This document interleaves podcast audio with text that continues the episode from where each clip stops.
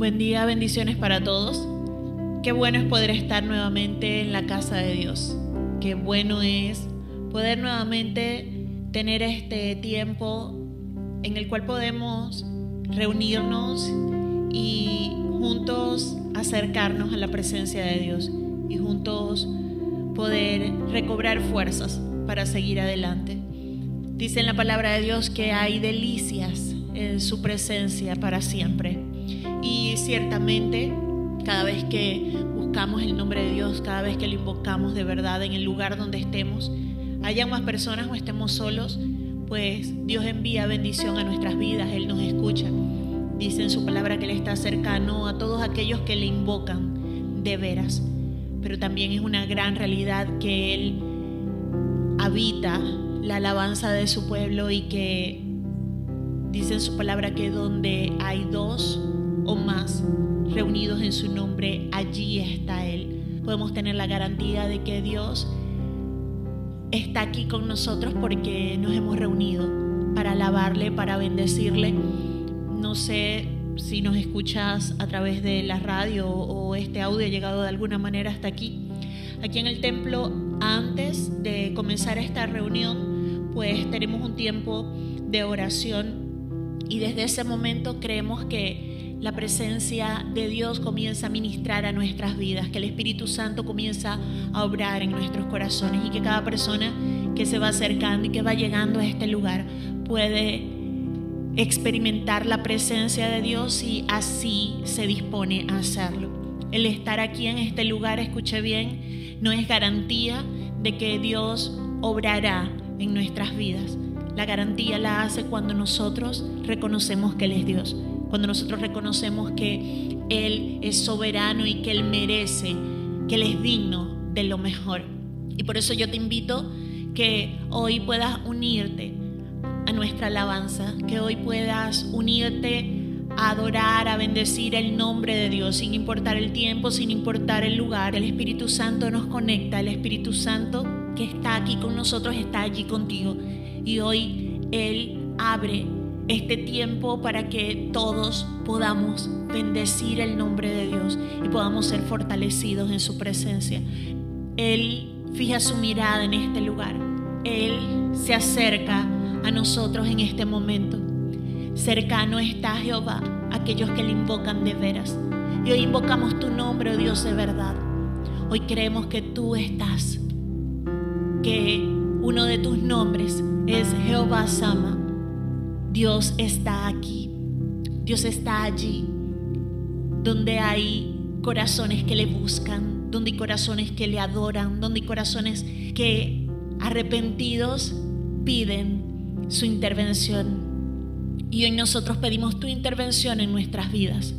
Hoy Señor pedimos que seas tú el que estés obrando un milagro en cada uno de nosotros.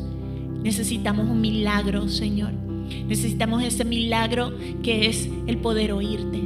Necesitamos ese milagro que es el poder limpiar nuestro corazón, porque solamente tú puedes hacerlo. Aquí estamos, Señor. Y más que pedirte, queremos adorarte. Y más que pedirte, queremos agradecerte, Señor. Y más que pedirte, queremos postrarnos delante de ti y reconocer que tú eres, que tú eres Dios el creador de todo lo que existe, el creador del universo, el creador de las cosas que vemos y de las que no vemos. Grandes y maravillosas son tus obras. Y el salmista decía que tus obras son buscadas por aquellos que las quieren, porque gloria y hermosura es tu obra, Señor. Y nosotros hoy queremos ver tus obras, Señor. Queremos admirar tus obras. Queremos verte, Señor, en cada detalle. Y yo te invito a que tú puedas, por un momento, cerrar tus ojos y sensibilizarte a la obra de Dios. Dios ama los detalles. Él es un Dios detallista. Y el Espíritu Santo en este momento te va a recordar, va a traer a memoria va a hacer que tú recuerdes o que te fijes en un detalle que Él ha tenido contigo. En toda la creación podemos ver los detalles de Dios. Quizás el detalle de Dios en tu vida es una pequeña planta que tienes en tu casa y cuando la ves te puedes admirar de lo extraña que es, de lo diferente que es. Puedes mover tus manos y decir, wow, Dios me hizo. Dios es asombroso. Dios es maravilloso y te ama. Hoy estamos admirados, Señor. Hoy estamos admirados de quien tú eres. En este momento deponemos nuestro orgullo. En este momento deponemos quiénes somos. En este momento te miramos a ti. Y Espíritu Santo de Dios, tú nos libertas hoy. Toda preocupación, todo pensamiento que nos impida ver a Dios es atado. Ponemos nuestras cargas a tus pies para adorarte, Rey de Majestad, para adorarte, Rey de Gloria. Tú eres Rey de Majestad. Tú fuiste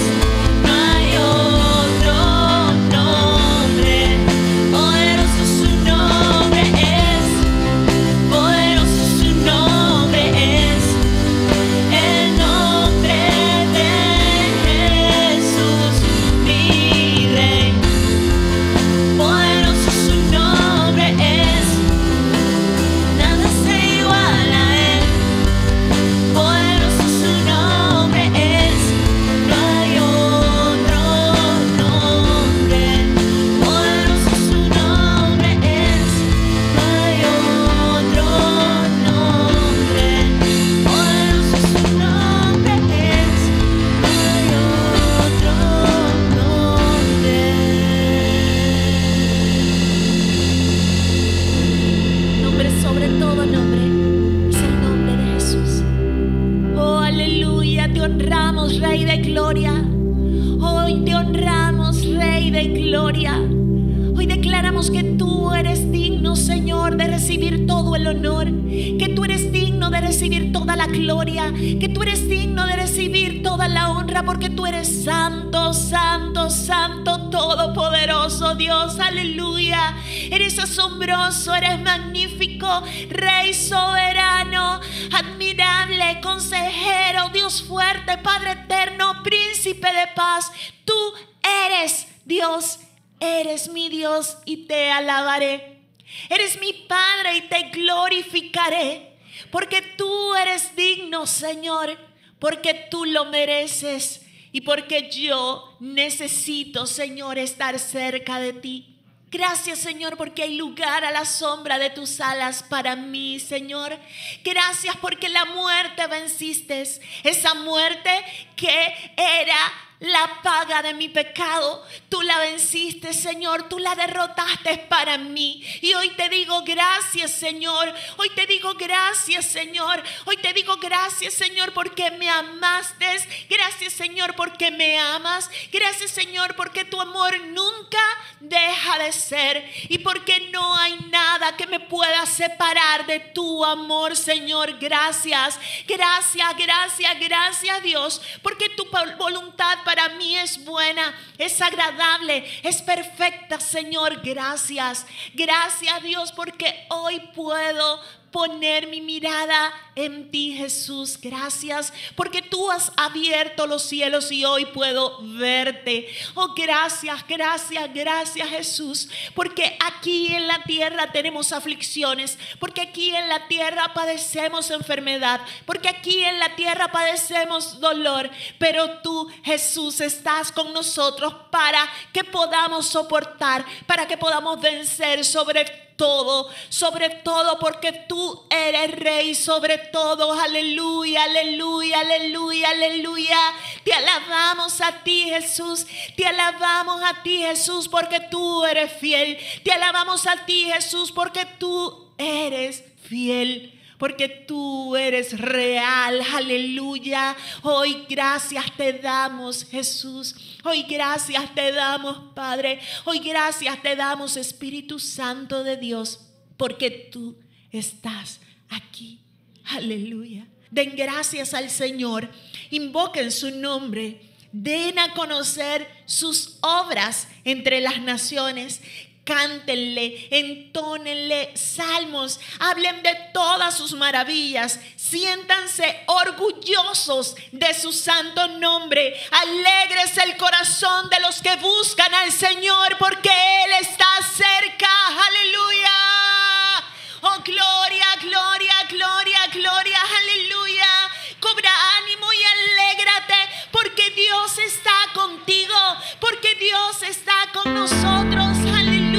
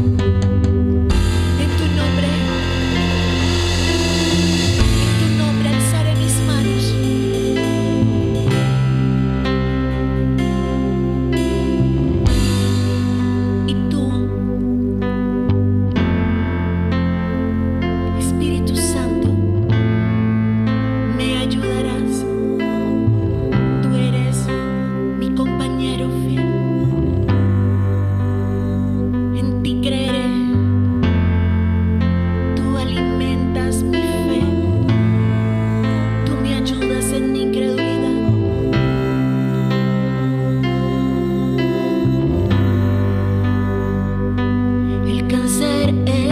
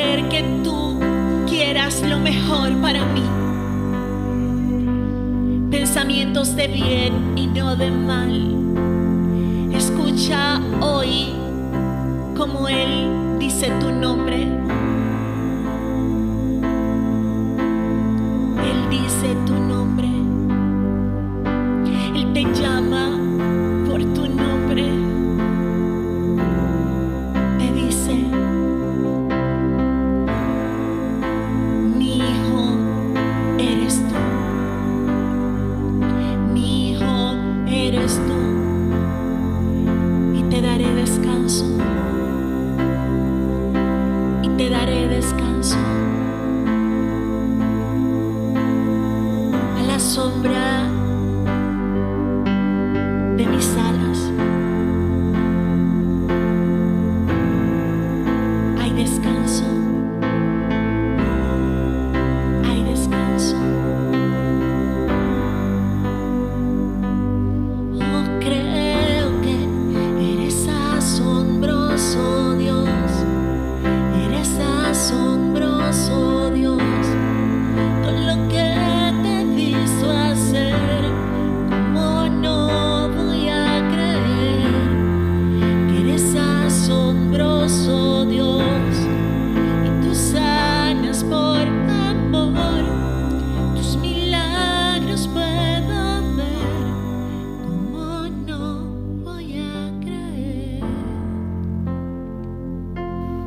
Creer en un Dios que nos ha provisto de tantas bendiciones a lo largo de nuestra vida?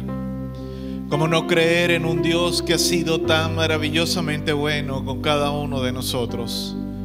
¿Cómo no creer en un Dios que ha mostrado su amor, su bondad y su misericordia cuando envió a su Hijo Jesús a morir en una cruz por cada uno de nosotros a pesar de que no lo mereciéramos? ¿Cómo no creer en un Dios que día a día, a pesar de nuestras imperfecciones, de nuestras fallas, de nuestros errores, de nuestras desobediencias, absoluta y totalmente voluntarias, ¿Cómo no creer en un Dios que aún a pesar de todo eso, sigue proveyendo, sigue amándonos, sigue bendiciéndonos, sigue derramando de toda esa gracia en nuestras vidas?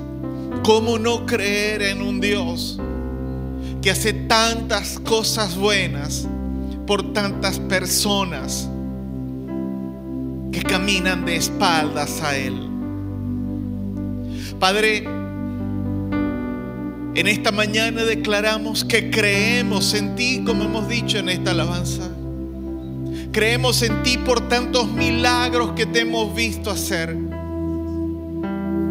Pero aún incluso, Señor, creemos en ti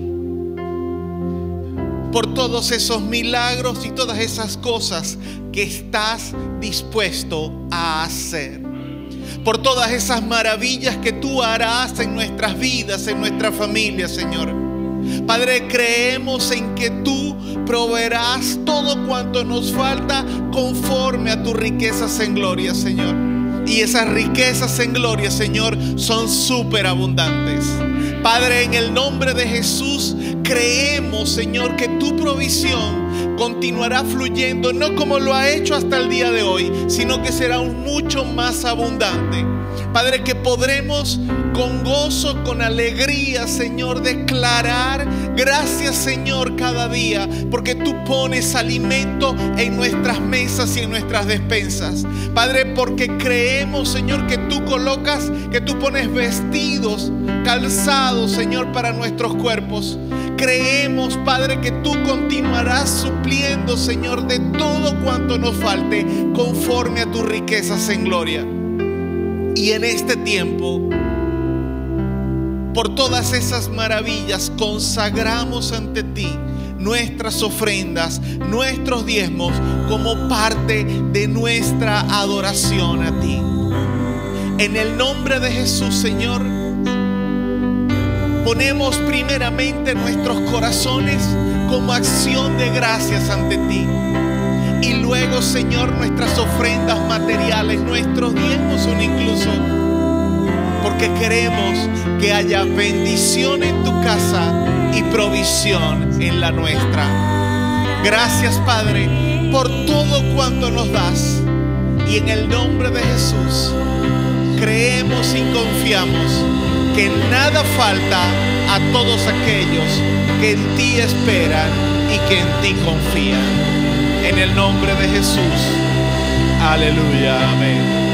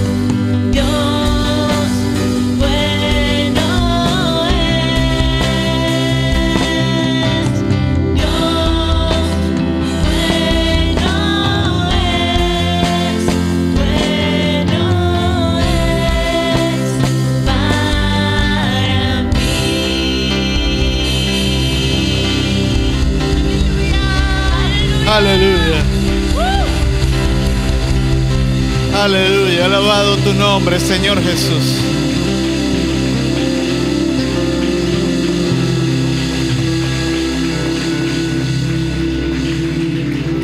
Y porque tú eres bueno, Señor, en esta mañana damos gracias a tu nombre.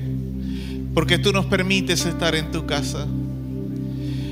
Y en este momento, Señor, después de que hemos adorado, alabado, bendecido tu nombre, y hemos declarado que tu presencia está en este lugar y creemos que así es, porque has ministrado nuestros corazones. Ahora, Padre, disponemos nuestros corazones, Señor, y los ponemos ante tu presencia para que tú hables a nuestras vidas. Levantamos nuestras manos ante ti, oh Dios, en esta mañana, en este momento, en sentido de rendición, Señor, nos rendimos ante ti. Nos declaramos indefensos ante tu presencia. Nos declaramos, Señor, que, que no tenemos argumentos en esta mañana que poder armar delante de ti, Señor, como excusa para que para inmunizar nuestros corazones a que tú nos hables. Hoy, Señor, con nuestras manos en alto, te decimos que nos rendimos ante tu presencia, que nos, nos rendimos ante tu autoridad para que hables a nuestras vidas. Desde el más anciano, Señor, hasta el más joven. Y incluso, Señor, los niños, los infantes, oh Dios. Tu Espíritu Santo ministra en sus corazones en este tiempo. Y tú das espíritu de quietud y de paz. Declaramos, Padre Señor, que rendimos nuestros corazones ante ti con disposición de que nos hables. En el glorioso y poderoso nombre de Jesús, Señor. Amén y amén. Alabado sea el Señor.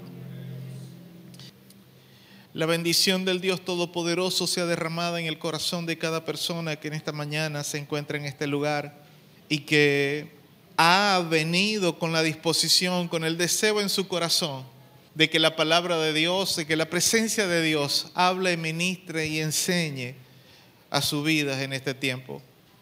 Y quiero pedirle por favor que ahora su Biblia, en el libro de Malaquías, capítulo 3, libro de Malaquías, capítulo 3. La semana antepasada, el Señor me había dado un mensaje para compartir con la iglesia el que titulamos Nuestra relación con Dios. Centramos nuestra atención en los versículos 13 al 15, pero hoy vamos a centrarnos en el verso 16. Malaquías capítulo 3, verso 16, dice, en el nombre del Padre, del Hijo y del Espíritu Santo. Entonces los que temían a Jehová hablaron cada uno a su compañero, y Jehová escuchó y oyó. Y fue escrito libro de memoria delante de él para los que temen a Jehová y para los que piensan en su nombre. Dios añada bendición, liberación, salvación y salud por su santa y bendita palabra. ¿Cuántos dicen amén? Como decía hace un momento, en el mensaje de la semana antepasada que titulamos Nuestra relación con Dios, el propósito de ese mensaje era motivarnos a que hiciéramos una revisión de cuál era la condición en la que teníamos o en la que está o en la que tenemos nuestra relación con Dios.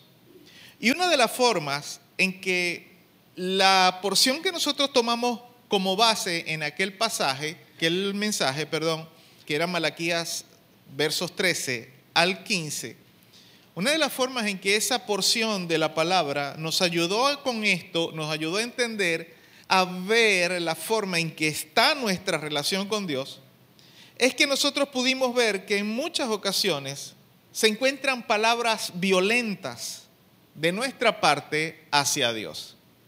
Es decir, nos quejamos, refunfuñamos, reprochamos y en algunas ocasiones, aún incluso, yo he podido escuchar a algunas personas que dicen ser cristianas, aún incluso maldiciendo, tal vez no de forma directa maldiciendo a Dios, pero sí en cierta forma maldicen lo que Dios hace o permite.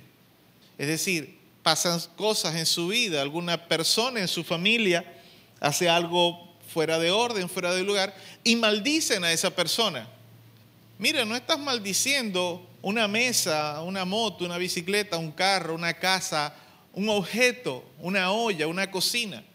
Cuando tú maldices a alguien, a una persona de tu misma familia, tú estás maldiciendo a Dios porque tú estás maldiciendo la obra que Dios hizo y que tal vez la produjo desde tus mismas entrañas. Es decir, tal vez tú eres el padre de esa persona, la madre de esa persona. Y cuando tú maldices a tu hijo de cualquier forma y de cualquier manera, tú estás maldiciendo a Dios.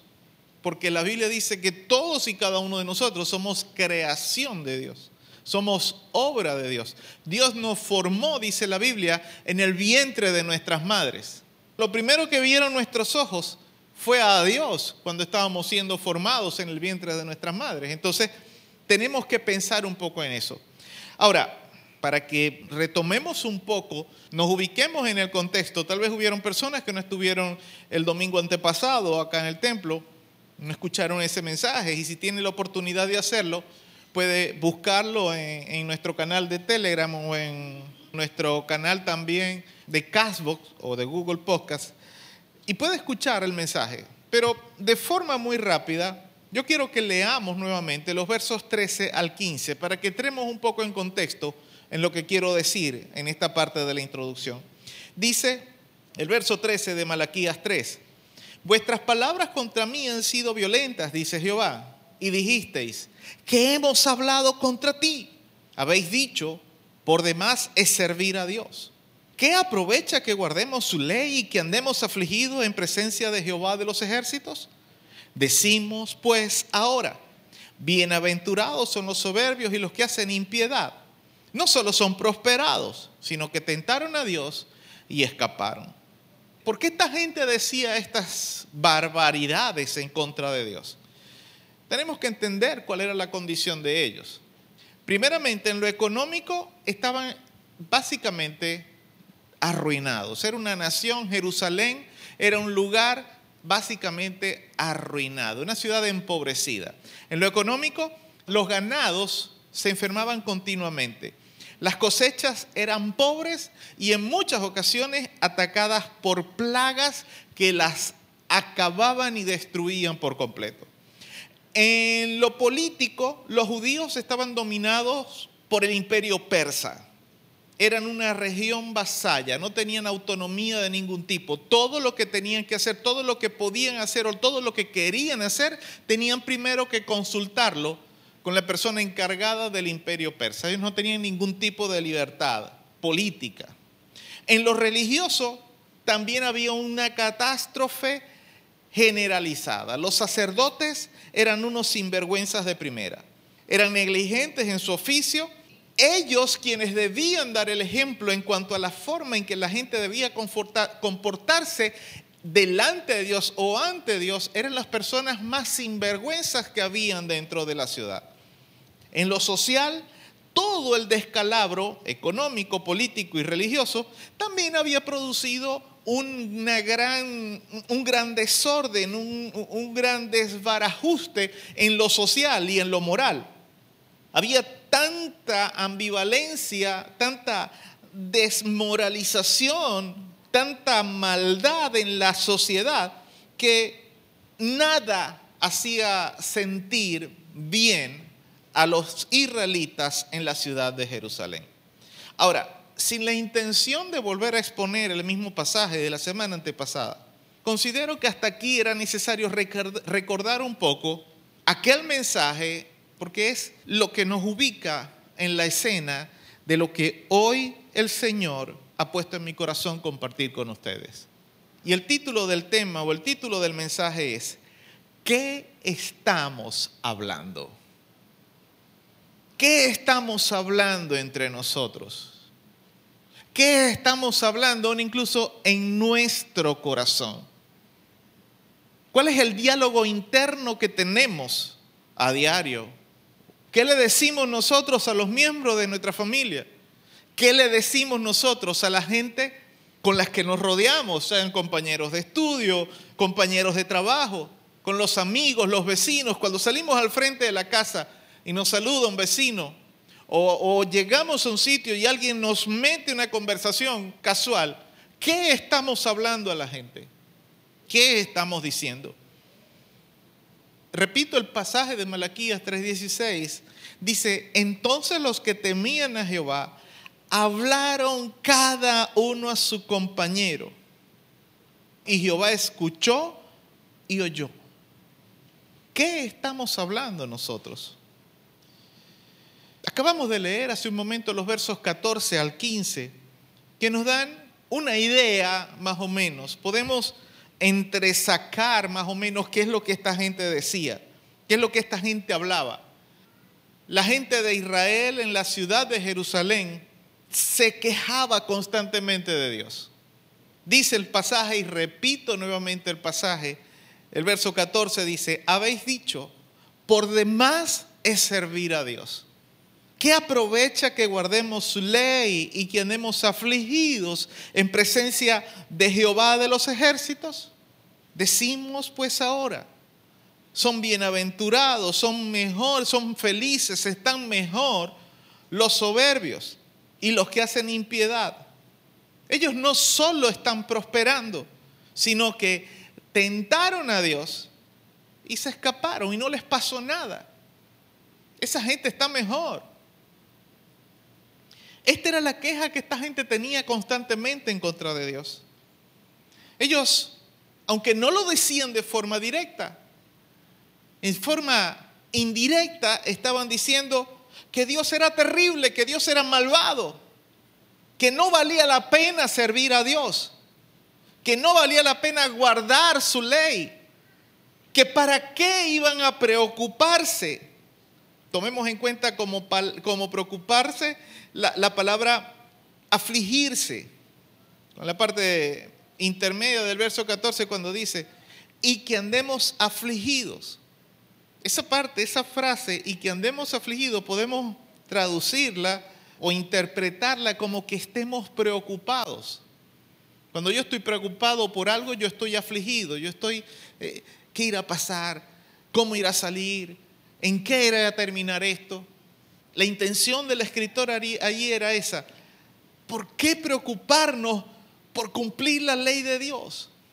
¿Por qué esmerarnos en eso? Si al fin y al cabo los soberbios, la gente mala, la gente impía, y recordemos quiénes son los impíos. Los impíos es la gente que sabe que algo es malo y con toda intención lo hacen. Esa es la gente impía. No es el que hace algo malo de forma inconsciente o hace algo malo y, tal vez lo está haciendo pero no se está dando cuenta de que es malo. En muchas ocasiones nosotros hacemos cosas malas, pero no es nuestra intención hacerla. Queremos hacer más bien algo bueno. Queremos ayudar a alguien o queremos bendecir a alguien, pero terminamos haciendo lo contrario. ¿Por qué? Porque nos equivocamos. Pero el impío es una persona que sabe que lo que está haciendo está mal, pero igual lo hace. Entonces esa era la queja de esta gente. Ellos decían, ¿para qué preocuparnos por obedecer a Dios?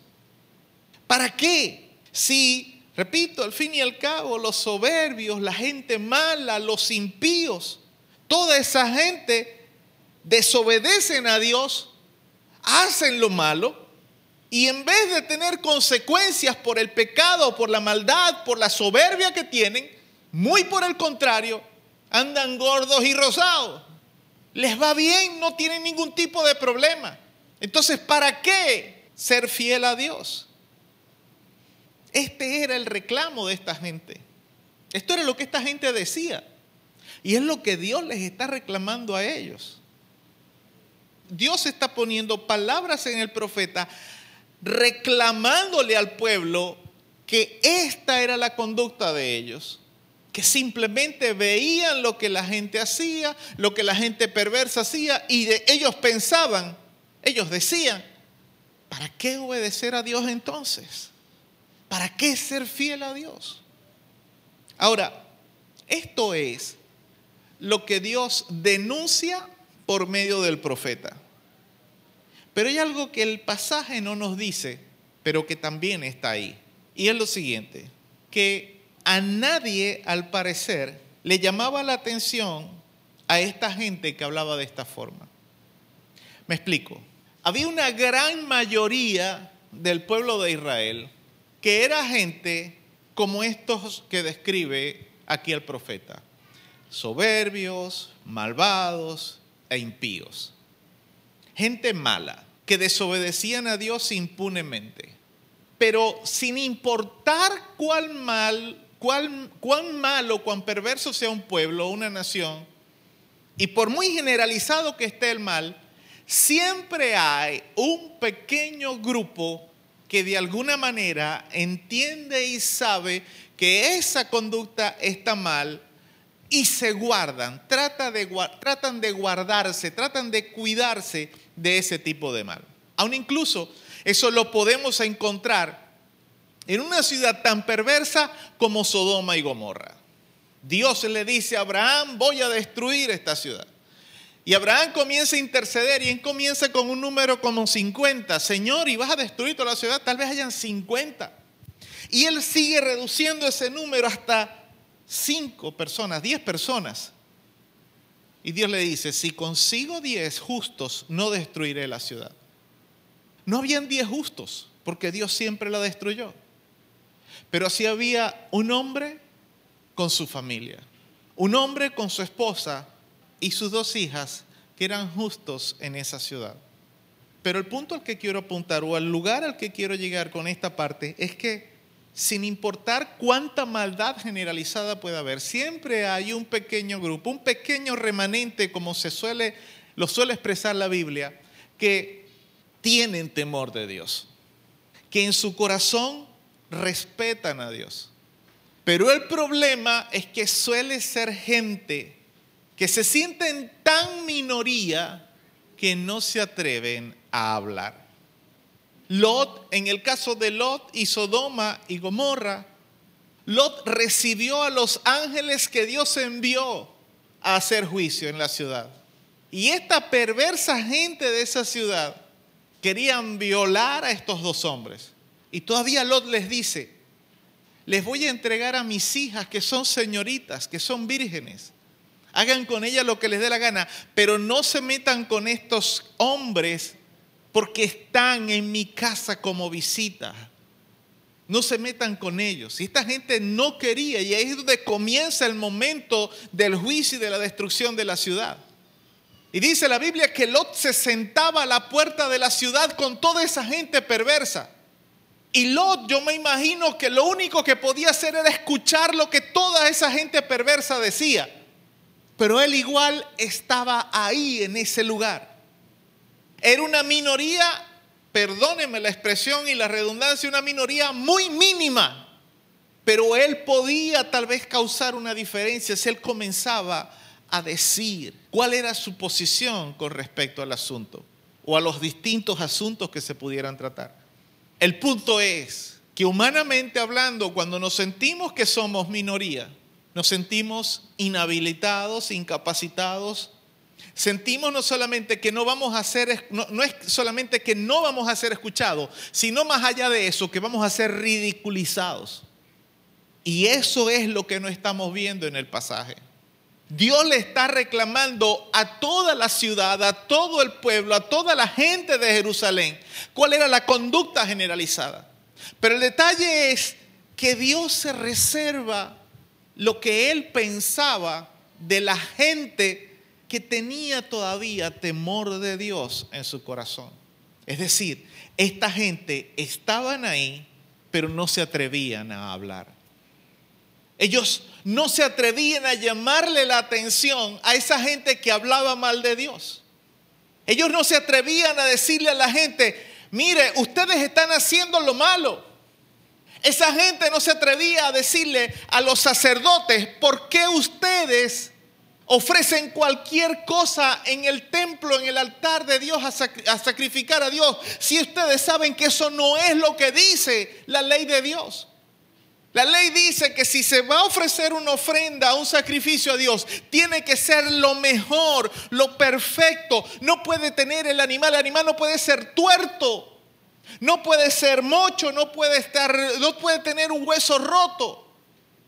Pero esta gente que tenía temor de Dios no se atrevía a decir nada. ¿Por qué? Porque era el sacerdote.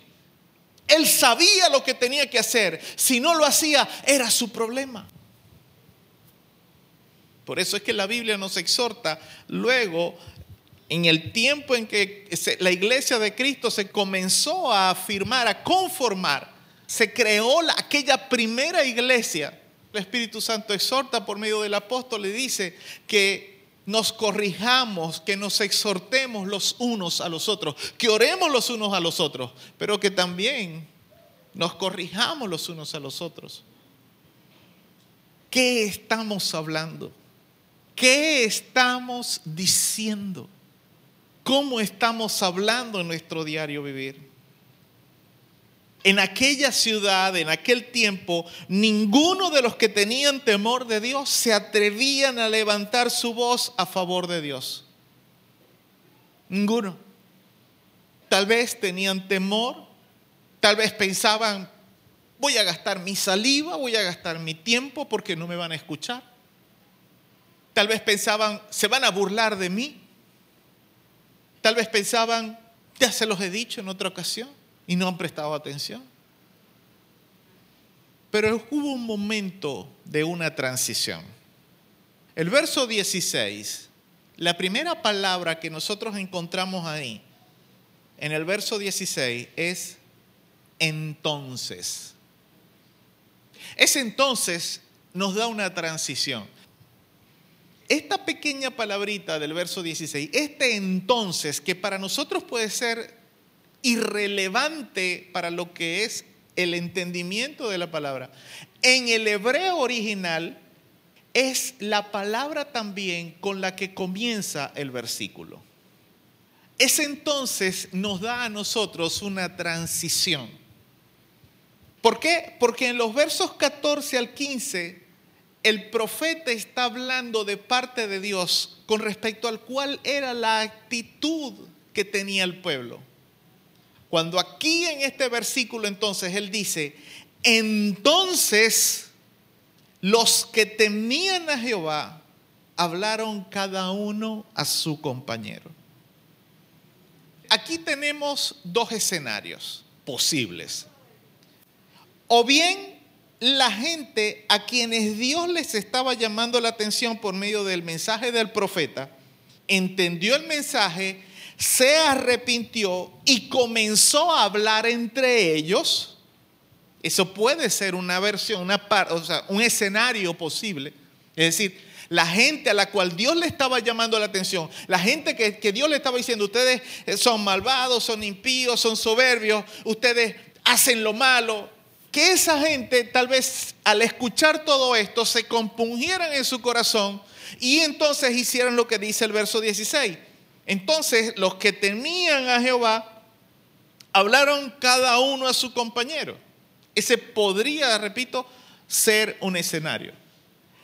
El otro escenario es, es la idea que estamos trayendo desde el principio, que había un pequeño grupo de personas que mantenían intacto su temor a Dios.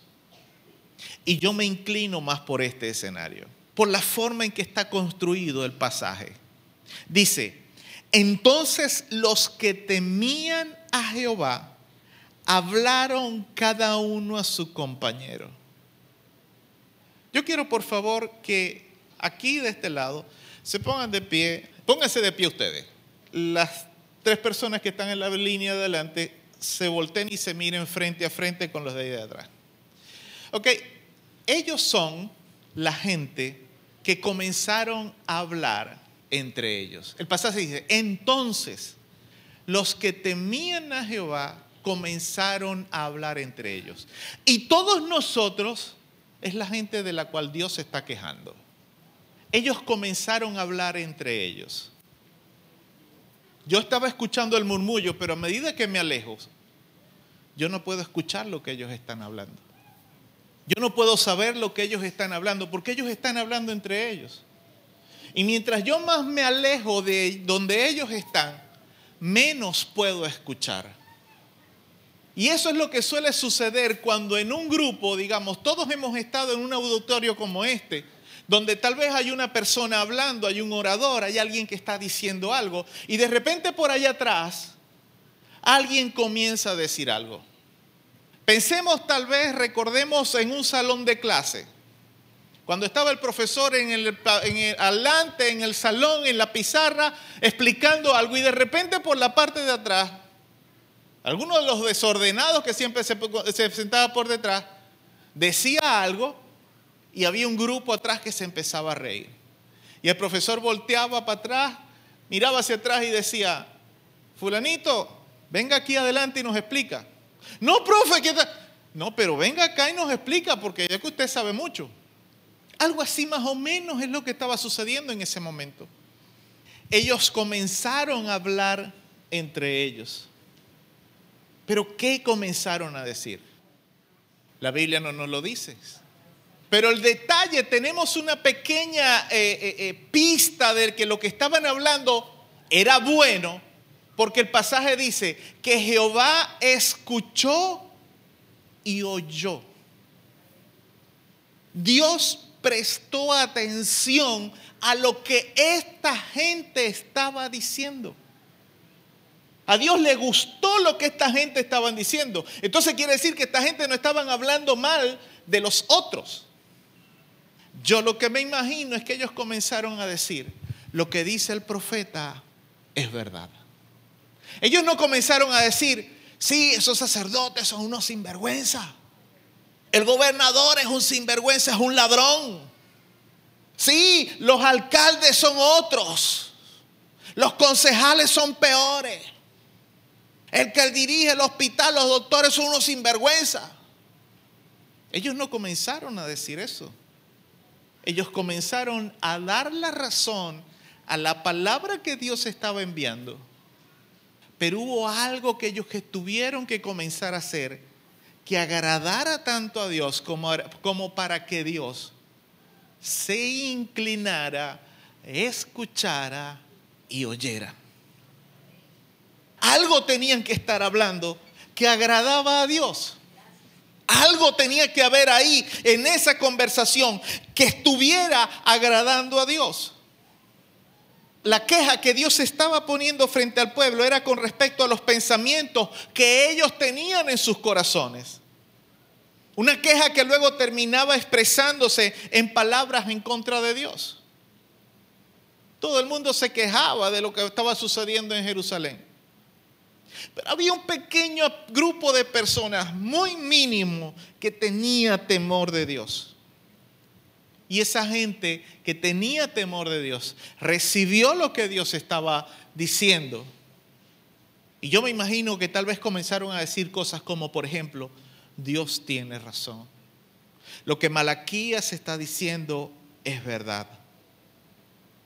Y para que Dios haga esto, que Dios escuche y oiga. Y es más, se haga la salvedad, la aclaratoria, que sigue diciendo la segunda parte del verso 16, que dice, y fue escrito libro de memoria delante de él para los que temen a Jehová y para los que piensan en su nombre.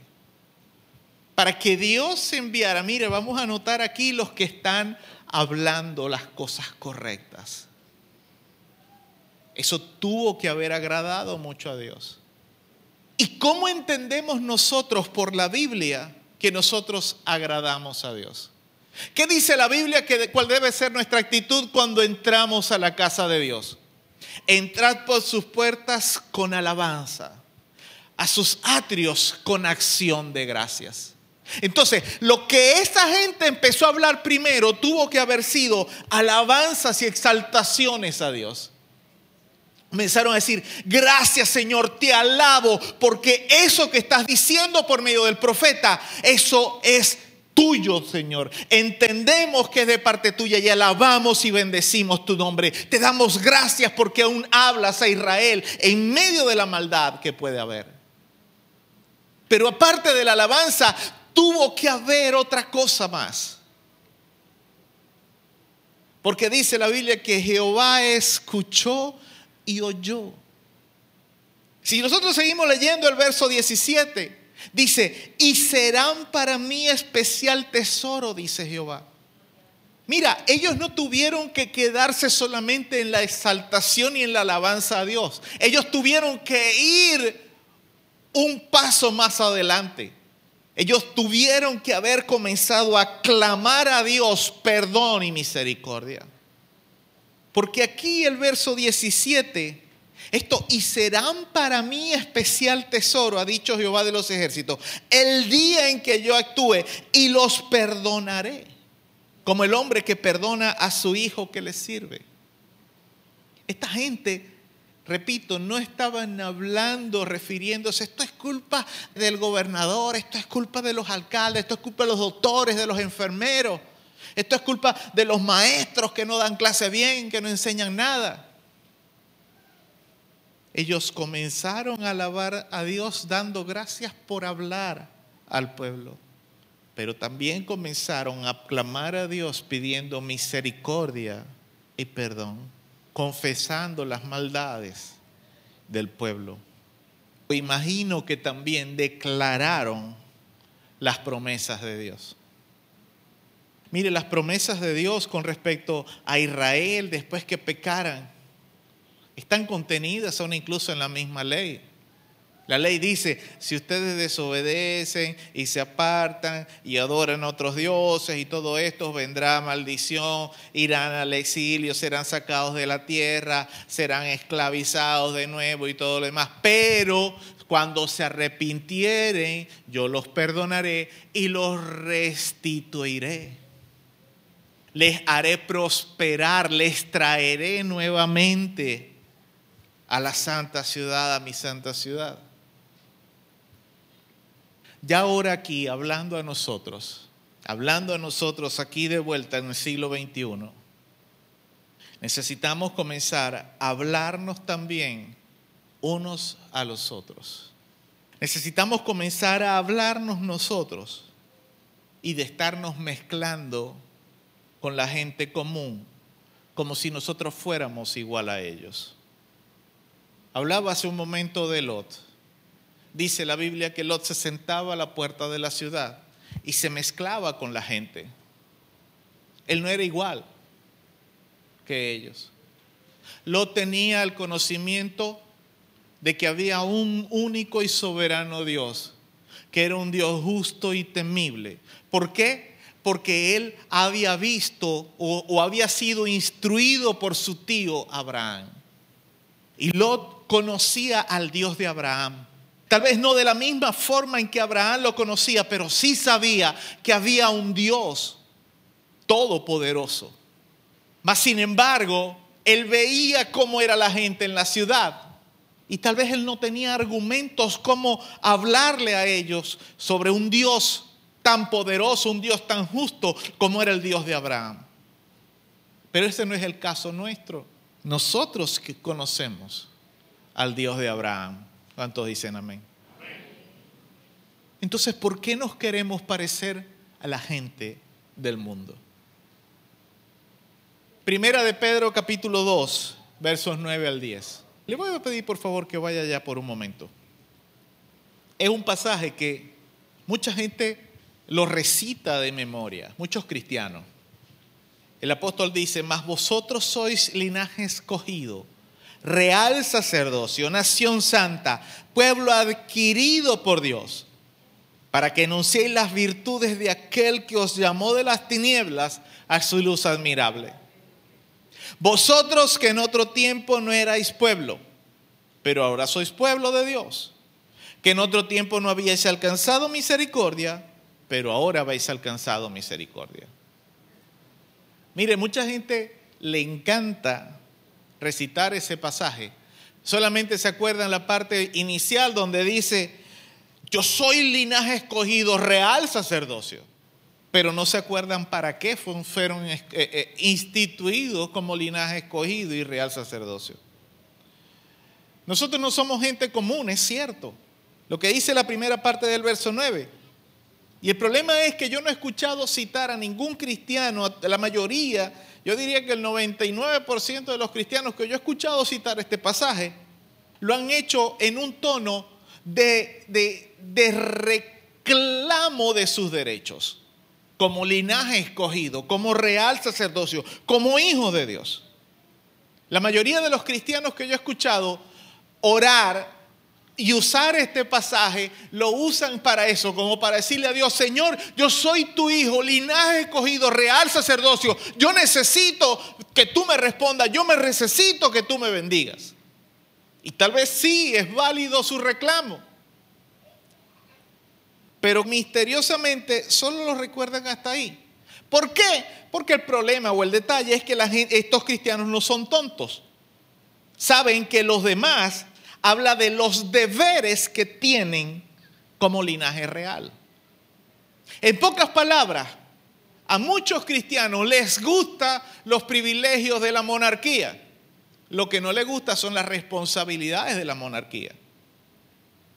Les gustan los privilegios de ser un príncipe, pero no los trabajos de ser un príncipe. Porque ¿cuál es uno de los trabajos de un príncipe? Estar preparado en todo.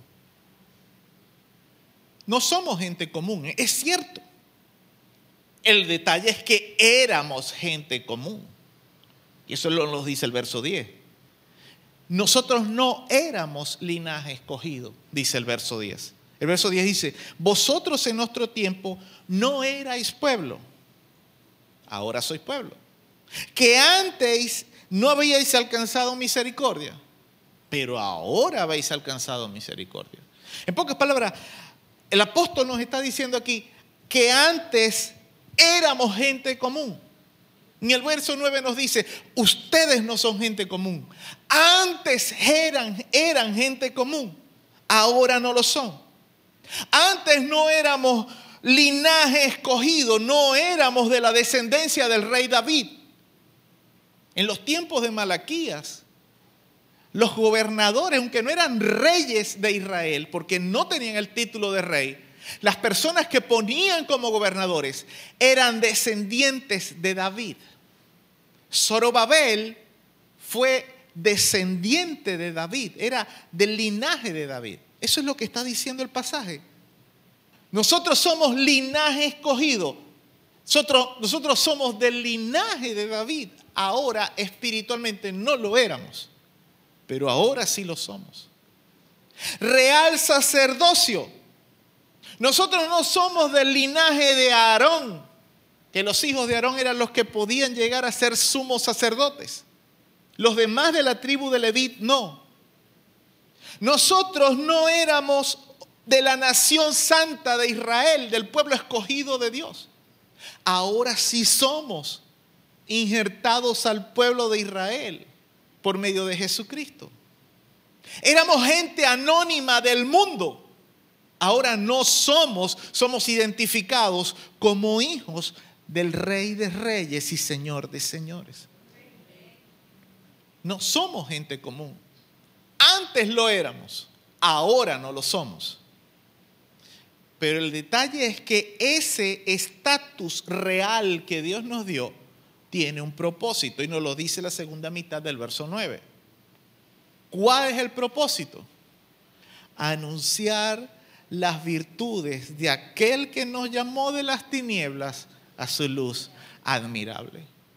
¿Qué es anunciar? Hablar decirle, sentarme aquí en medio de César, de Erling y de Carlos, muchachos, qué bueno ha sido Dios.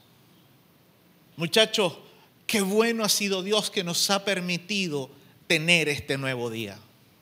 Qué bueno ha sido Dios que a pesar de todo lo que estamos fallando, pasando, Dios nos ha seguido supliendo, proveyendo y nos ha mantenido. Qué bueno ha sido Dios que aunque nos hemos enfermado, Dios ha traído salud. Qué bueno ha sido Dios que aunque no nos hemos sanado todavía, Dios nos permite estar todavía con vida. Eso es lo que deberíamos estar hablando. Porque somos linaje escogidos, no somos gente común. Eso es lo que le llamó la atención a Dios de esta gente. ¿Qué estamos hablando tú y yo? Porque tenemos un estatus de parte de Dios real sacerdocio, linaje escogido, pueblo santo, nación santa, hijos de Dios. Pero ¿qué estamos haciendo con eso? ¿Qué estamos hablando? ¿Qué le estamos diciendo a la gente en nuestra familia? ¿Estamos alabando a Dios en medio de nuestra casa o estamos levantando quejabanza? Más es lo que nos quejamos todo lo que hablamos en nuestra casa es queja. queja, queja y más queja. Mire, yo reconozco que en ocasiones debemos quejarnos. ¿En qué sentido? Mira, eso, eso saca, eso, eso drena la carga que podemos tener. Pero yo he aprendido que cada vez que me quejo, tengo que alabar a Dios. Porque si yo solamente me quejo, eso va a seguir quedándose en mi vida como una carga. En realidad no lo estoy sacando, lo estoy exteriorizando, pero todavía lo tengo encima. Cuando yo saco la queja que tengo por dentro, pero reconozco a Dios, ahí me estoy liberando de la carga que tengo. Yo no sé si me está entendiendo. Mira, no podemos seguir como esta gente que estaba ahí en Israel, que no se atrevían a hablar. No se atrevían a, decirle al sacerdote, mío, ¿hasta cuándo vas a seguir ofreciendo sacrificios que a Dios no agradan? Mijo, ¿hasta cuándo vas a seguir presentando ofrendas a Dios que no son del agrado de Dios? ¿Hasta cuándo? Necesitamos ya comenzar a cambiar esto. Porque el libro de Romanos, capítulo 12, verso 2, dice, no os conforméis a este siglo sino transformaos por medio de la renovación de vuestro entendimiento, para que comprobéis cuál sea la buena voluntad de Dios, agradable y perfecta. Una pregunta, ¿qué mide un siglo? ¿Cuánto es un siglo? Ok, 100 años. ¿Y qué es año? ¿Qué miden los años? Correcto. ¿Y qué son 365 días? ¿Qué se está midiendo con eso? ¿Es una medida de qué? Tiempo. Exactamente. Pablo nos dice que no podemos seguir conformándonos al tiempo en que estamos viviendo. El apóstol dice, no os conforméis a este siglo no te conformes al tiempo que estás viviendo. Mira, no hay vez, yo creo que no hay día, una persona que tenga un teléfono, una computadora, un televisor, no hay forma de que nosotros en este tiempo en que estamos viviendo no seamos bombardeados con elementos de, de una hipersexualización de todo la música, las propagandas, lo que vemos, lo que oímos, mira, es un bombardeo abrumador. Hoy en día todo es el bendito de inclusión de género. Ya no se puede decir ellos o ellas, sino ellas, para no ofender a nadie. No, que es una mujer trans. Ok, como dice el dicho, el mono aunque se vista, se vista de seda, mono se queda. Esa mujer trans, aunque quiera ir para el ginecólogo, va a tener que terminar eh, yendo a consulta al urólogo para que le revise la próstata. No puede ir al ginecólogo. Ese hombre trans, ¿verdad? Por mucho que, quiera ir al urólogo para que le revise la próstata, va a tener que terminar yendo al ginecólogo. Porque no es hombre, es mujer. Todavía no hay un doctor que sea para los ellos, para ese este género intermedio. Ah, pero es que eso es una ofensa ahora. Yo no me considero una persona homofóbica, pero yo no le voy a decir a una persona, mije, vos estáis bien para no hacerte sentir mal. Sí, porque no puede decir mi hijo ni mi hija, mije. Entrar yo como persona que tengo temor de Dios en esa línea del mije es anular lo que Dios me dice a mí en su palabra. ¿Sí me entiende ya dónde estoy llegando? ¿Qué estamos hablando? Mire, no es ser grosero. Y si usted ve a una persona por ahí, un homosexual, entrarle y, y, romperle la Biblia en la cara y mandarlo para el infierno, trátalo con respeto. Pero no consientas tampoco con, con, con su sinvergüenzura. Otro tema, la música. Acabamos de leer en Primera de Pedro capítulo 2, verso 9 al 10, que somos linaje escogido, real sacerdocio. Tú eres una nación santa. ¿Qué significa santo? Apartado, separado. Pero ya va, si vos te vas a meter en un cajón, en, el cajón de todos los que están escuchando a Bad Bunny,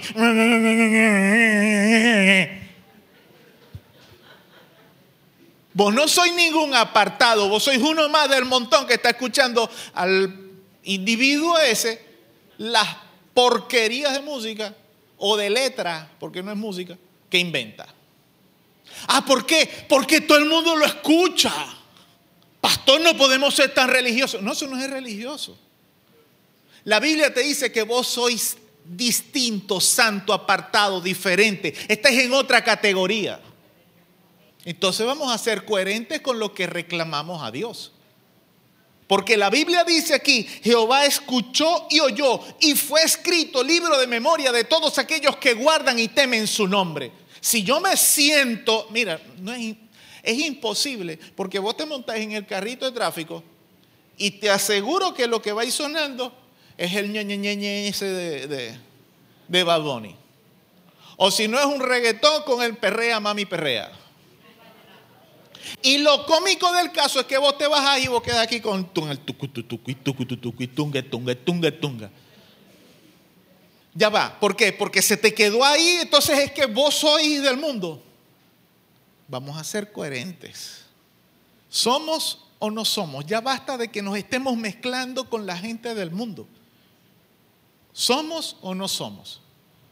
Estamos en un mundo que está contaminado y tú como hijo de Dios, yo como hijo de Dios, en muchas ocasiones estamos, es más, a veces estamos en la quietud y la tranquilidad de nuestra casa y sale por allá el sinvergüenza del vecino con un equipo que es más grande que la casa y nos perturba nuestra lectura bíblica. ¿Y qué hacemos en esos casos? No nos podemos aislar, no nos podemos ir para, el espacio. Tú puedes estudiar la Biblia, leer, orar, lo que sea con música. Eso no es problema es qué es lo que estás escuchando. ¿Qué es lo que estás metiéndole a tu mente y a tu corazón? Aquella gente que tenía temor de Dios en medio de aquella sociedad que denigraba de Dios, tal vez no había incurrido en faltas graves en contra de Dios. Tal vez simplemente su mayor pecado era decidir qué podemos hacer aquí en medio de todo esto. Tal vez su mayor pecado fue simplemente guardar silencio en medio de todos los desastres que se estaban cometiendo en Israel. No voy a meter ahí a si, si era pecado o no era pecado, no.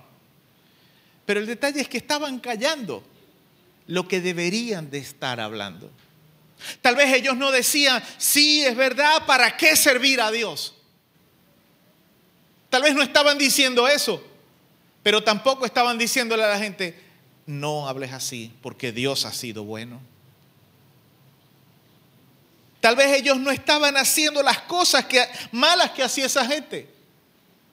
Tal vez aunque había gente que ofrecían sacrificios, ofrecían cualquier cosa de ofrenda a Dios, tal vez ellos sí ofrecían lo mejor a Dios.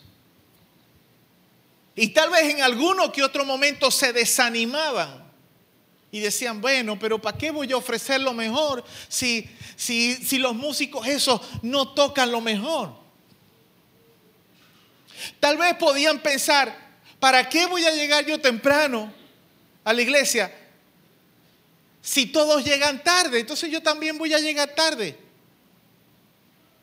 Mire mi estimado, mi estimada, si tú en realidad eres real sacerdocio, linaje escogido, nación santa, tú tienes que seguir llegando temprano hasta cuando el pastor llega tarde.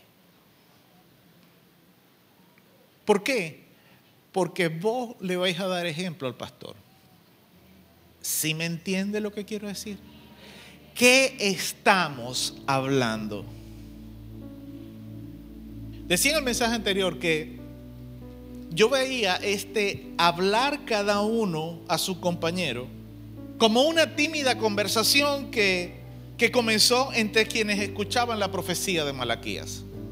Eh, eh, como cuando un público que está reunido comienza a hacer comentarios sobre algo que el orador está diciendo. Digamos, así como tal vez en muchas ocasiones en un servicio, sea yo o cualquier predicador, y usted con la persona, con su esposa, con su esposa, con, su esposo, la persona que usted tiene al lado, tal vez un amigo, una visita, usted le comenta algo. Yo veo este, esto que dice aquí, el verso 16, hablaron cada uno a su compañero. Yo lo veo así, como, ¿escuchaste lo que dijo? Qué bueno que a Dios no le agrade eso. Yo lo veo así, como una pequeña conversación que inició de forma muy tímida.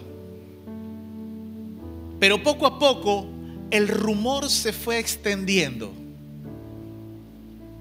¿Y sabe por qué se puede extender ese rumor? Porque de alguna manera u otra, decía una hermana por ahí que conocí hace tiempo, los espíritus se juntan. Y por lo general, quienes tienen temor de Dios, siempre buscan estar cerca de gente que comparte su mismo criterio. Y por eso es que cuando una persona quiere hacer algo malo, ¿a quién le pide consejo? A los que saben que no le van a, no le van a poner resistencia. Yo no sé si me entienden lo que quiero decir. Cuando una persona quiere hacer algo malo, no le pide consejo a los que saben que le van a decir que lo que quiere hacer está mal. No. Él le va a comentar a los que sabe que le van a decir, sí, échale, dale, échale pichón, hacelo. Uno se vive una sola vez en la vida. La vida es una sola y hay que disfrutarla, hacerlo, dale. Entonces, en cierta forma esa persona tenía razón cuando decía que los espíritus se juntan. Entonces, cuando hay una persona que tiene temor de Dios y quiere agradar a Dios, suele juntarse también con personas que tienen temor de Dios. Y entonces comenzamos nosotros aquí. ¿Escuchaste lo que Dios dijo? Tiene razón. Yo estoy aquí al lado de Erling, pero Erling está al lado de Carlos y, pasa la voz. Y Carlos viene y me mira a mí. Y yo levanto el dedo así pulgar. Tiene razón. Y dice Carlos también, sí, tiene razón. Y de repente yo hablo con el que tengo aquí a la derecha, digamos Jerica. Jerica, ¿verdad que es correcto lo que Dios habló por medio del profeta Malaquía? Dice, sí, sí. Yo lo veo de esta forma, un rumor, un pequeño rumor que comenzó a esparcirse. Y de repente, cuando nos dimos cuenta, éramos todo un grupo, toda una iglesia de gente que habló cada uno a su compañero. Y Jehová oyó, Jehová escuchó lo que estábamos diciendo. Mira, necesitamos comenzar a hablar. Pero no habla paja del gobierno. ¿Y por qué digo paja? Por si sea muy malo. Y así las cosas estén muy malas. Porque mira, tú no vas a cambiar nada de eso. Yo a veces escucho gente que se sientan a hablar y eso. No, porque si la economía, que si tal, que si cual. Estás perdiendo tiempo en hablar eso, mijo, si vos no sois economista no tenéis decisión de mando, no tenéis voz ni voto en esas cosas. Y de paso, los 100 dolaritos que te cayeron los administraste mal. Ok, no es que no expreses tu posición. Ya, exprésale ya, pero no te enfrasques en discusiones. Incluso dice el apóstol, no te enfrasques en vanas discusiones y hablaba de la palabra, porque sabe, entiende que no conducirán a nada. Tú empiezas a discutir de política, del sistema de salud, de lo que pasa con los maestros, de lo que pasa con otros. Me estás perdiendo el tiempo porque vos no vas a resolver eso. Ahora, el día que tú seas diputado, concejal, ahí sí. Porque puedes aportar algo para tal. Pero en la mesa de tu casa, hermano, habla cosas que edifiquen. Habla de la palabra de Dios a tu familia, en tu casa. A tus amigos, a tus vecinos, en la panadería, en la tienda, cuando empiezan, uy, ¿cómo está la cosa? Y sí que está mal, está. Uy, sí que esto, que aquello. Mira, cámbiales el tema, dile, pero Dios promete que Dios nos va a bendecir si nos arrepentimos y nos humillamos ante el Señor. Ya basta, vamos a empezar a hablar lo que es correcto. Te llegan a hablar del uno, del otro. Como decía un, dicho por ahí hace algunos años. Si me vas a hablar de alguien, háblame de Cristo, no me hables de mi hermano. Así se acaba el brollo rapidito. Vamos a prestar atención a lo que estamos hablando. Basta ya de hablar reaccionariamente. Basta ya de hablar según lo que está pasando, de eso hablamos. No. Vamos a empezar a hablar de verdad lo que Dios quiere que hablemos. Vamos a comenzar a hablar aquellas cosas que entendemos por la palabra de Dios, que, que, que, sabemos que Dios va a hacer que nos mire con atención y que escuche, que quiera escuchar lo que yo estoy hablando. ¿Y cómo llamas tú la atención de Dios?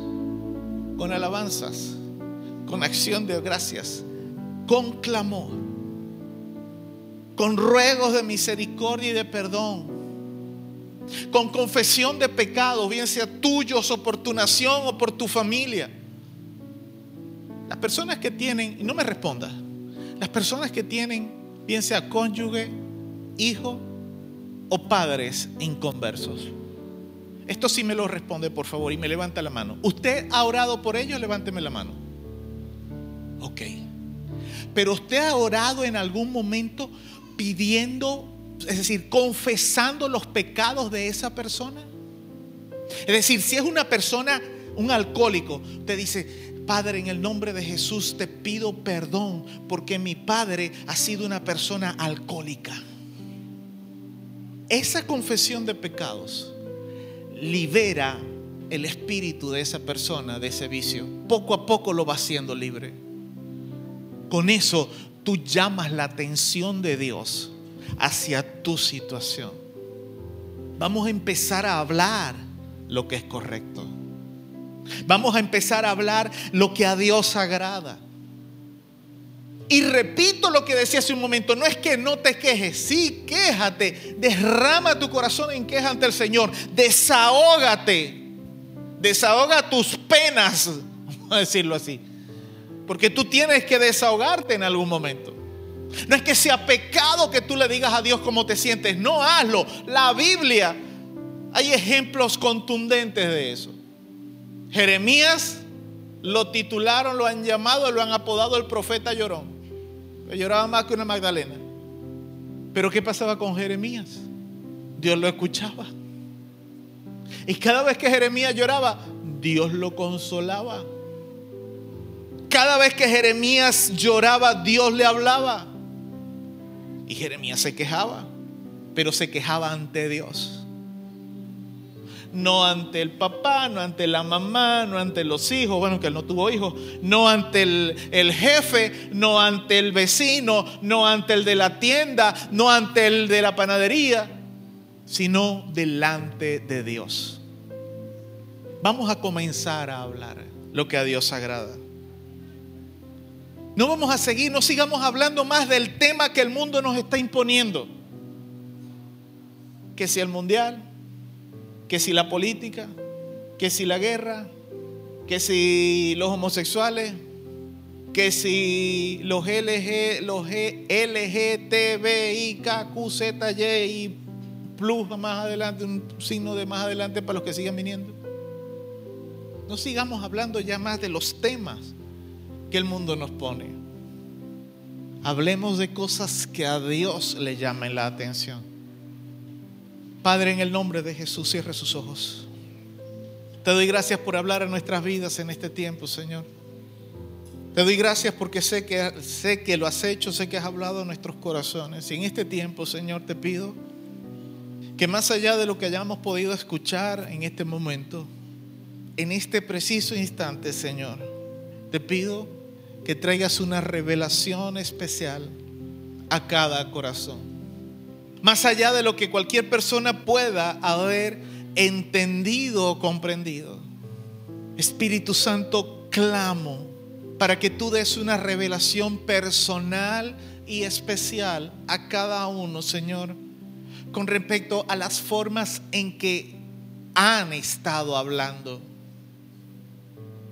Padre, tú sabes que no ha sido mi intención criticar o herir a cualquier persona. No ha sido mi intención hacer sentir nadie a mal, ni a forma personal o en cuanto a las formas en que tal vez en su familia existe una dinámica.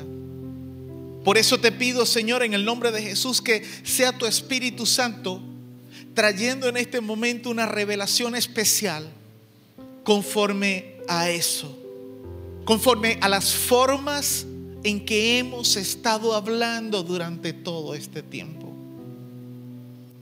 Sabemos que en el ímpetu humano, Señor, en ocasiones es imposible controlar nuestra lengua. En ocasiones nos es muy difícil, Señor, poder controlar nuestros pensamientos, organizar nuestros pensamientos y tal vez hablamos de forma rápida e intempestuosa. Herimos, hacemos sentir mal. En ocasiones damos opiniones de las cuales después nos arrepentimos, Señor.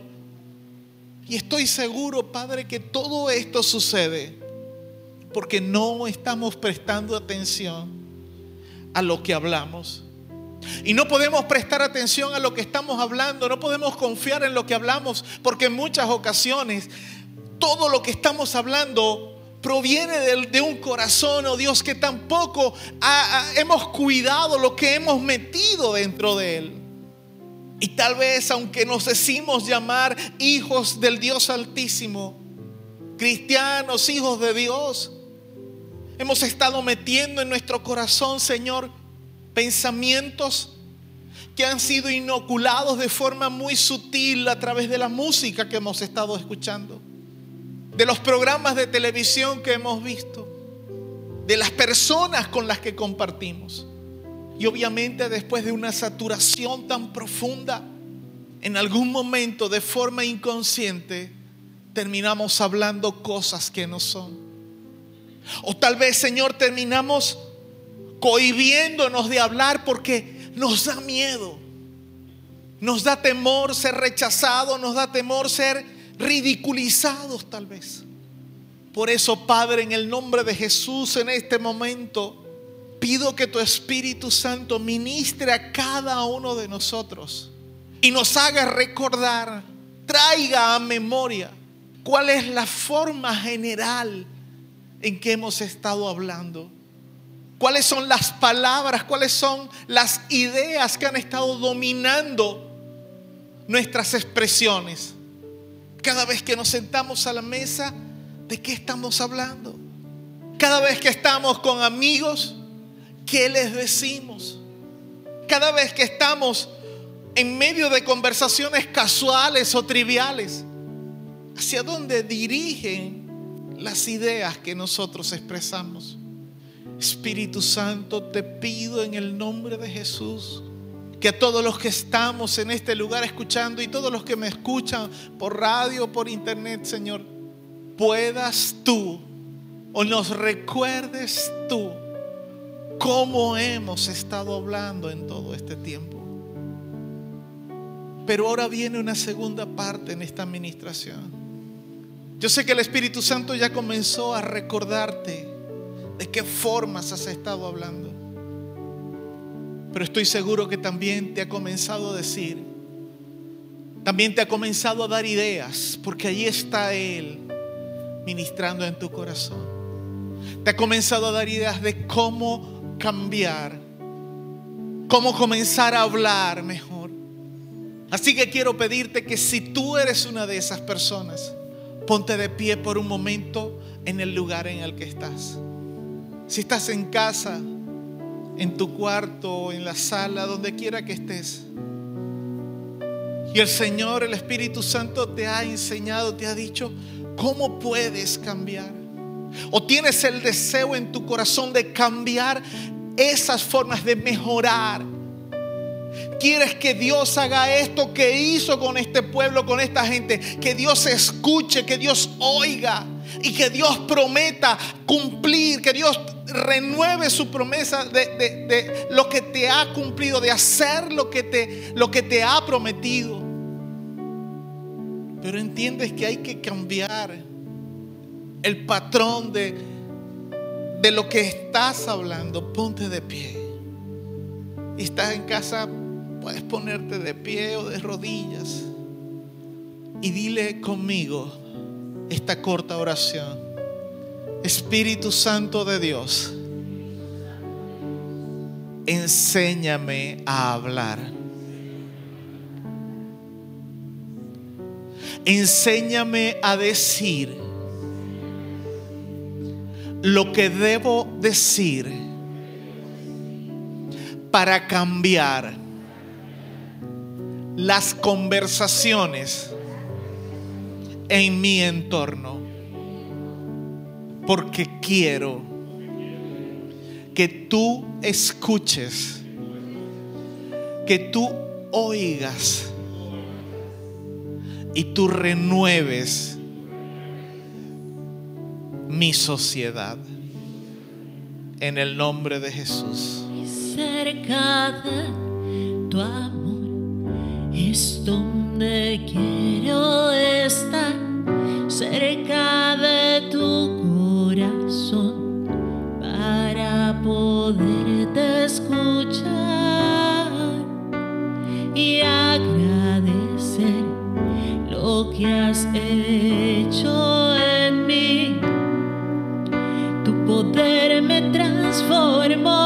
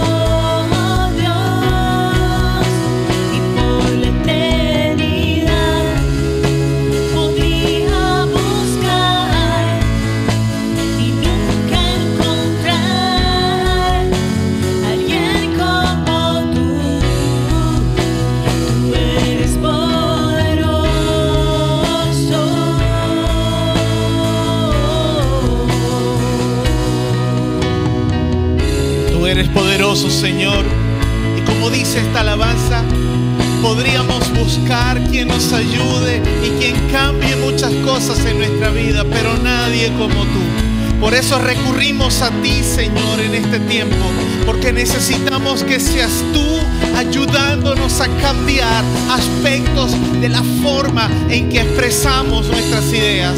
Señor, ayúdanos a tenerte a ti siempre presente, a recordar tus promesas, recordar lo que dice tu palabra, Señor, para traerlo al contexto de nuestro diario vivir, porque tú eres poderoso, porque no hay nadie como tú, porque no hay otro fuera de ti, más que tú que pueda llevarnos a ese lugar de bendición. Ayúdanos, Señor, a todo tiempo y todo momento de nuestras vidas. A hablar lo que a ti te agrada. A hablar, Señor, solo aquello, Señor, que es de bendición y de exaltación de tu nombre. Queremos ser agentes que cambien las cosas en nuestro entorno. Queremos ser esas personas que con sus rumores, con lo que comenzamos a hablar en lo secreto, podamos impactar, Señor, en lo público, Padre. Tal vez no podemos cambiar cosas de forma directa en nuestra sociedad y en nuestro país, pero sí tenemos armas espirituales poderosas por demás para influir en lo espiritual. Enséñanos, Señor, a usarlas. Enséñanos a hablar, oh Dios, todo lo que venga de ti. Ayúdanos, Señor, a no ser tímidos, sino a hablar conforme a tu voluntad, oh Dios. Ayúdanos, Señor, a hablar lo que tú tienes para nuestra nación, a declarar esas palabras de bendición que tú tienes para nuestra familia y para nuestro país. Porque ahí es donde habrá cambios verdaderos.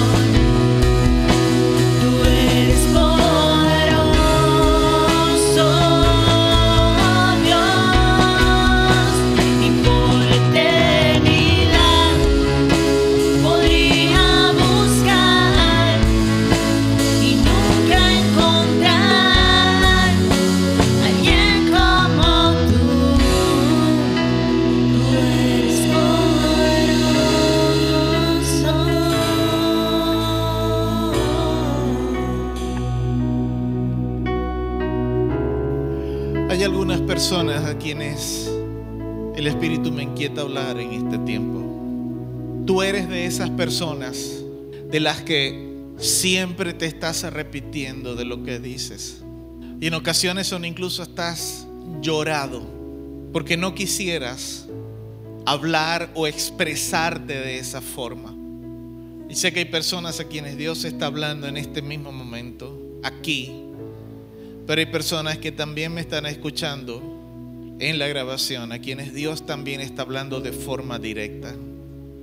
Y has llorado porque de arrepentimiento, porque te das cuenta que después que hablas, has herido, has maltratado, has saherido a tu familia. En ocasiones no lo puedes controlar porque eso es incluso una explosión que sucede en el momento en ocasiones por rabia o por ira. En otras ocasiones hablas desde un sentir de amargura que puedes tener. A ti, el Señor te dice en esta hora, no sigas tratando de cambiar por tus propias fuerzas, porque yo estoy aquí contigo. Yo soy poderoso y si clamas a mí, yo te responderé, porque yo soy poderoso. Pero escúchame, comienza a cambiar el alimento que estás proveyendo a tu corazón. Cambia tu dieta espiritual y cambiará tu vida espiritual. Cambia lo que escuchas cambia lo que lees, cambia tus compañías porque yo soy poderoso, pero tú tienes que hacer tu parte. Como dice esta alabanza, Dios es poderoso. Señor, tú eres poderoso. Y no hay forma de que Él deje de ser poderoso.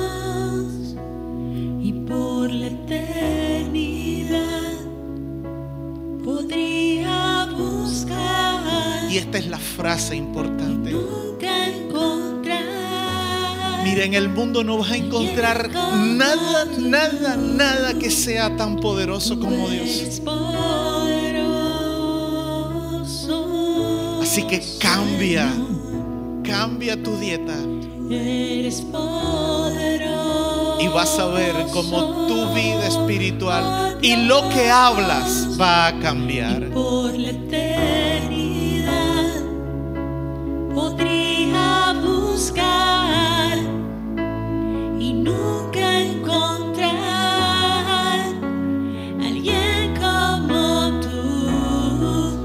Vez más, eres poderoso, Señor. Tú eres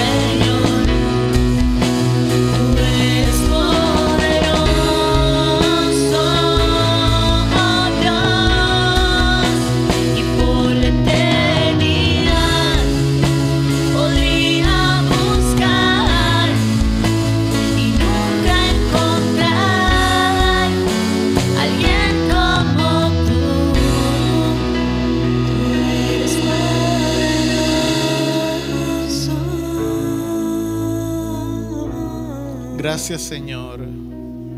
Gracias Espíritu Santo por hablar a nuestras vidas. Gracias Señor Jesús por guiar el camino al Padre en nuestras vidas. En el nombre de Jesús. Amén y amén. Dele un fuerte aplauso a nuestro Dios. Porque Él se merece la alabanza, la gloria, la honra y la adoración. Aleluya.